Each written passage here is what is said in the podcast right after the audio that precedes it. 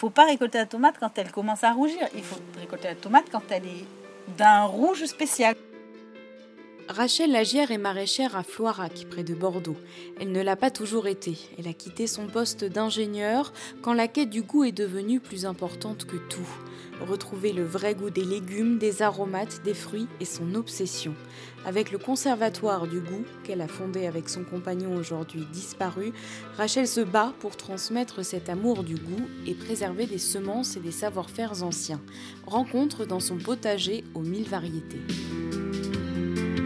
Ce podcast a été réalisé par Sud-Ouest dans le cadre de l'opération Spark News en quête de demain.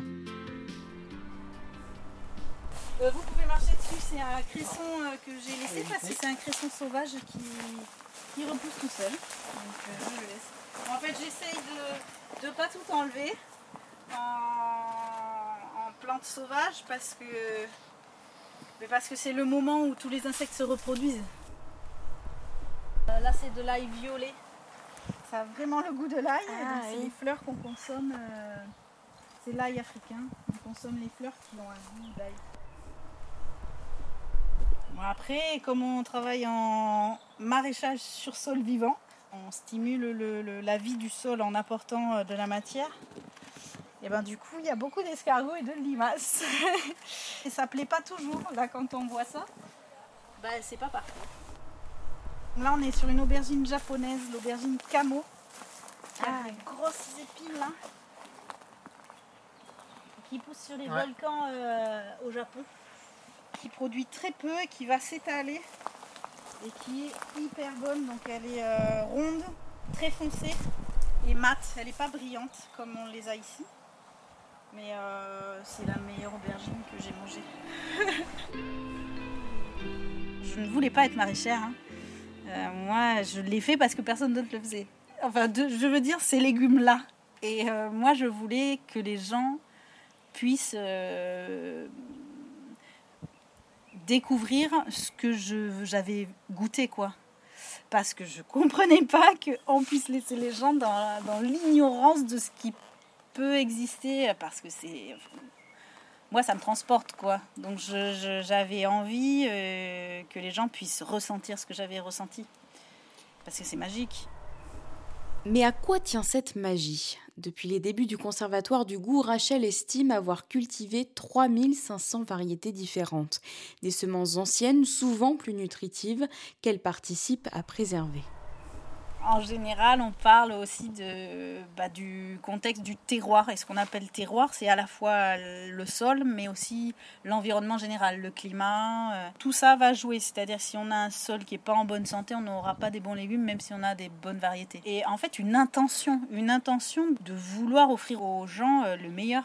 Et je pense que là est toute la différence. Il ne faut pas récolter la tomate quand elle commence à rougir. Il faut récolter la tomate quand elle est d'un rouge spécial, quoi. Je vais attendre qu'il y ait un camailleux de rouge ou de rose ou de jaune et il y a une couleur qui sera la bonne. Alors la première année que je la fais, j'attends que sur le bouquet il y ait au moins trois couleurs différentes. La plus foncée, je la goûte. Et là je dis ah oui c'est bon, non c'est pas bon. Donc j'attends pour la semaine suivante j'attends et en fait c'est comme ça que j'améliore ma capacité. Il y avait des tomates bleues que je trouvais superbes. Bon elles avaient un petit goût épicé, c'était pas les plus dingues. Donc je l'amène ici, je la continue ici, une année, deux années. Il n'y a que l'an dernier que j'ai compris, elle a un goût de caramel. Mais elle a un goût de caramel que si on la récolte au moment où elle a le cul rouge, un certain rouge quoi. Les légumes de Rachel sont choyés. Les prix des paniers hebdomadaires qu'elle vend sont cohérents avec ses pratiques, mais certains clients trouvent ces légumes trop chers. Elle explique cela par un manque de connaissances. À part faire du lobbying, faire de la pédagogie, de la communication, beaucoup, beaucoup, pour dire euh, ben, ce que ça coûte de, de produire un kilo de tomates comme on le fait nous, euh, et pas euh, avec des machines où toutes les tomates mûrissent en même temps, mais c'est pas vrai, elles mûrissent pas, elles sont rouges, mais elles sont pas mûres. Ça va être un, un travail très très long d'information.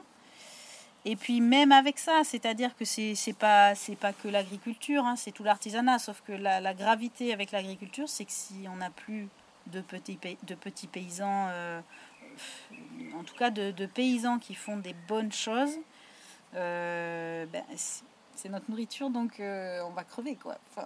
moi, je, je, trouve ça hyper grave. Et on n'aura que des choses industrielles et, et, et c'est très très triste. quoi. Ce qui est problématique, c'est que les paysans contribuent également à ça. Moi, quand je discute avec des collègues, je leur dis Mais tu peux pas faire tes tomates à 3,50 euros. Euh, comment tu vis? Euh, Les mecs, ils gagnent 700 euros par mois, ils sont contents. Ah, mais non, mais c'est pas comme ça qu'on va attirer les maraîchers, quoi. Enfin, des, jeunes pour s'installer. Donc, euh, non, c'est pas possible. Il faut que les, les paysans aient les mêmes avantages que toute autre personne, d'autant plus que ce sont eux qui nourrissent. Malgré tout cela et le temps nécessaire avant un changement profond des mentalités, Rachel garde espoir, la plupart du temps. Là, je suis sur une bonne période, donc. je suis, euh, ouais, ouais, évidemment qu'il y, y, a des moments de découragement et qu'il y a des moments où on se dit, mais pourquoi tout ça, quoi?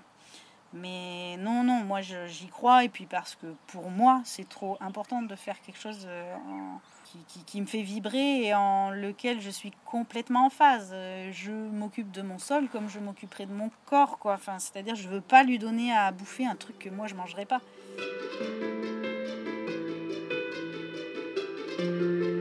Retrouvez le témoignage de Rachel Lagière en texte et en images sur sudouest.fr.